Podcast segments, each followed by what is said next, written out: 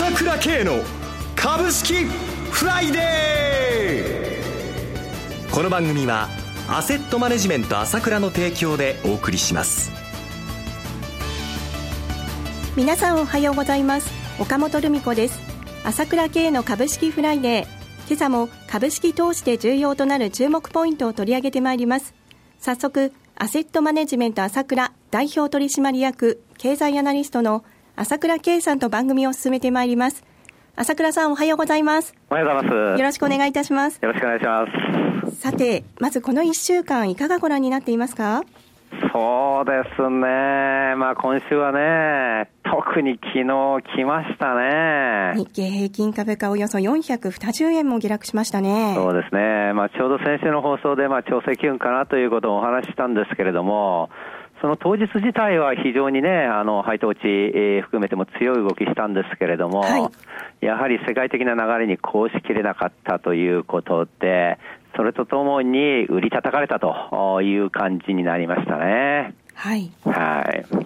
また昨晩は ECB 理事会が開かれまして、ドラギ総裁の会見もありました。こちらはいかがご覧になっていますか？そうですね、まあ、本当に市場が失望したという形になりました、なかなかもう本当にヨーロッパの方も難しくて、もうデフレ傾向、日本化ということで、なかなか方策がないというのが、まあ、ますます明らかになってきたという感じで、まあ、ヨーロッパの株もかなり下げてしまいましたよね。はい、まあ、これも一つ世界的な株価が下がっている原因ではあるんですけれども、ぱりそういったこう袋小路の状態を示し見せたという感じになってしまいましたね。唯一アメリカだけはなんとかということなんですけども、そのアメリカの株がちょっと調整気味ということなのでね、余計こういったこう悲観的なところが余計、えー、連鎖してしまうと、まあ、エボラが、あの、こともありましたし、それから香港のこともありますけれどもね、その辺が過剰反応しちゃってきてるというのが今の状況ですかね。はい。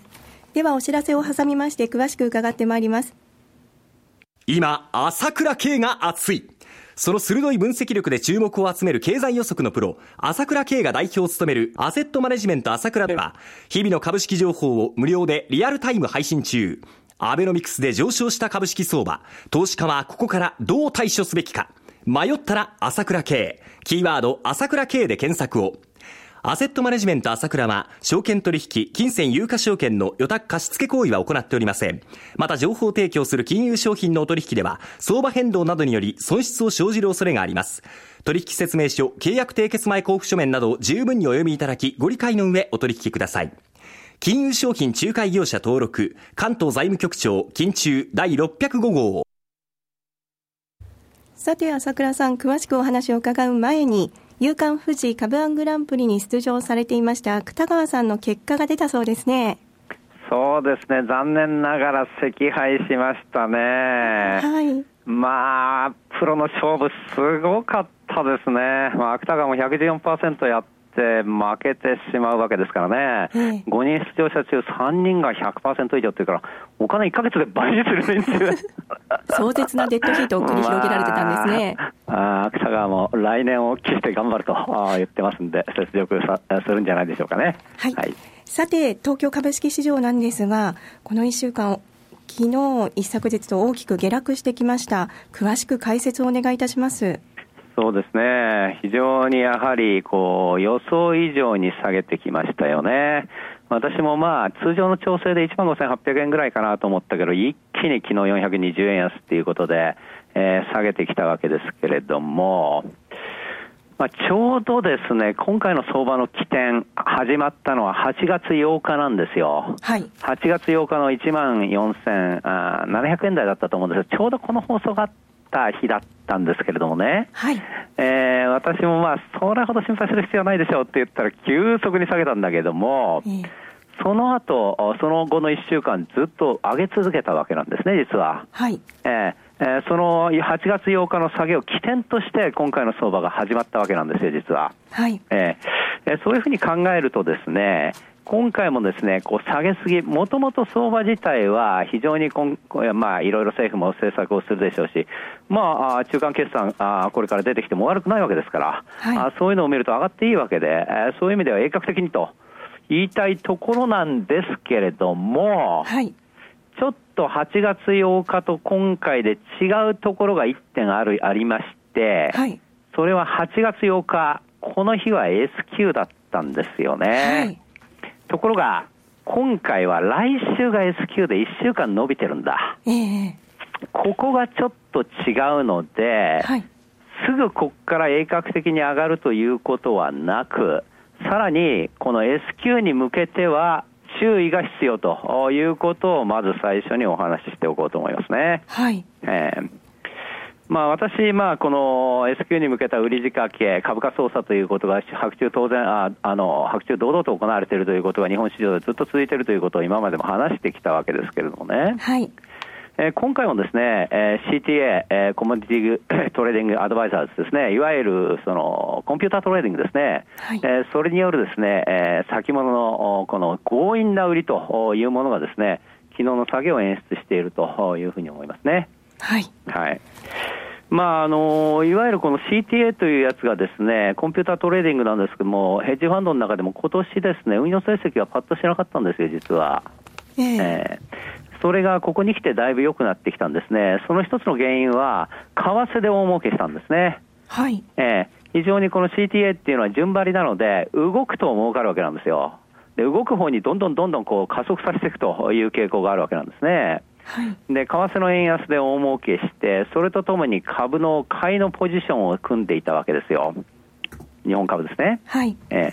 で明らかにそのこの外国人投資家の買いというところの中で先物の買い付けというのがあるんですが実は9月に入って大量買いが出てきていました。あこのうちの多くは CTA だったんじゃないかと思うんですけれども、例えば9月の第1週に2891億円、えー、それから9月の第2週に2200トンで7億円、それから9月の第3週に5489億円と、およそ3週間で1兆円近い外国人の先物の買い付けがあったんですね、日経平均先物の。はい。でおそらく私のは思うに、これを S q に向けて売りぶつけてきたかなという感じがしていますね。えー、要はですね、買った玉があるじゃないですか。はい。それを売るんだけれども、ただ売ったんじゃ儲かんないんですよ。売るときにオプションとかそういうものを大量に買ってから、一気に売ることによって相場を下げさせる。下げさせることによって、そのさ、まあ、買ったのを売るわけだから、それは儲けは大したことはないのかもしれない、ないしは損をするするかもしれないんだけど、それは関係なくて、オプション取引で大儲けしてしまうということなんですね。で、オプション、それで儲かればいいわけです。現実にね、それ見ると、1万5750円のプットオプションなんですけども、9月の29日に30円だったものが、昨日235円で、わずか4日で8倍になってるんですよ。はい。1万5250円のプットは、9月29日が、まあ、わずか9円だったのが、昨日65円まで入って、これも7倍ですね。えー、えー、要は、先物でね、多少損してもね、売るんだったら一気に売ってやれと。その代わり、オプションで大儲けできるからな。というような取引がなななされてるという感じがしますね。で、もともとこの S q っていうとあの経済自体は非常に欠陥がある取引で、私いつも言ってますけど、決済する必要がないわけだから。はい。え売ったら売りっぱなしで S q 値で、それでオプションが決まるわけですね。オプション買い戻す必要ないわけですから。だから無理やり下げ足してしまえば、そこで大儲けすることができるわけだ。それが今やられてるか最中かなという感じがしますね。もちろん、日銀が買ったり年金が買ったりするんだが、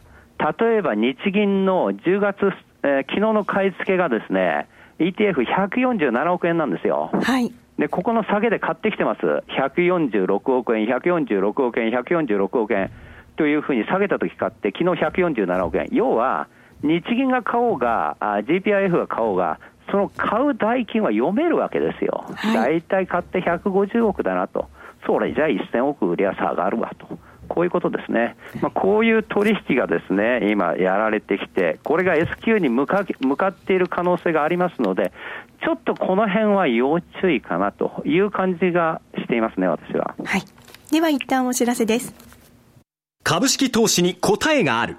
株高だからといって必ず設けられる保証はない。だからこそプロの情報が欲しい。そんな時に朝倉慶。経済予測のプロ、朝倉慶の情報は、アセットマネジメント朝倉のウェブサイトで、日々無料でリアルタイム配信中。迷ったら朝倉慶。キーワード、朝倉慶で検索を。アセットマネジメント朝倉は、証券取引、金銭有価証券の予託貸付行為は行っておりません。また、情報提供する金融商品のお取引では、相場変動などにより損失を生じる恐れがあります。取引説明書、契約締結前交付書面などを十分にお読みいただき、ご理解の上お取引ください。金融商品仲介業者登録、関東財務局長、金中第605号。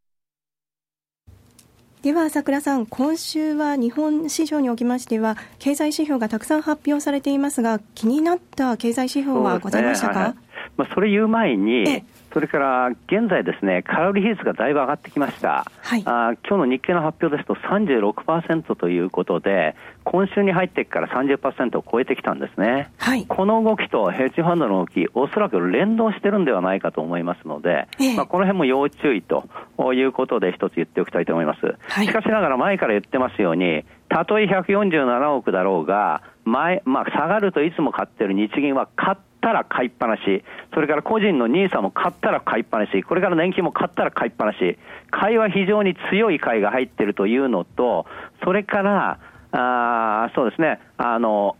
このじそういうことがあるので、それほど心配することはないと思います。それから信用残が2兆7000億程度なので、あまり今までみたいに加熱した後ではないので、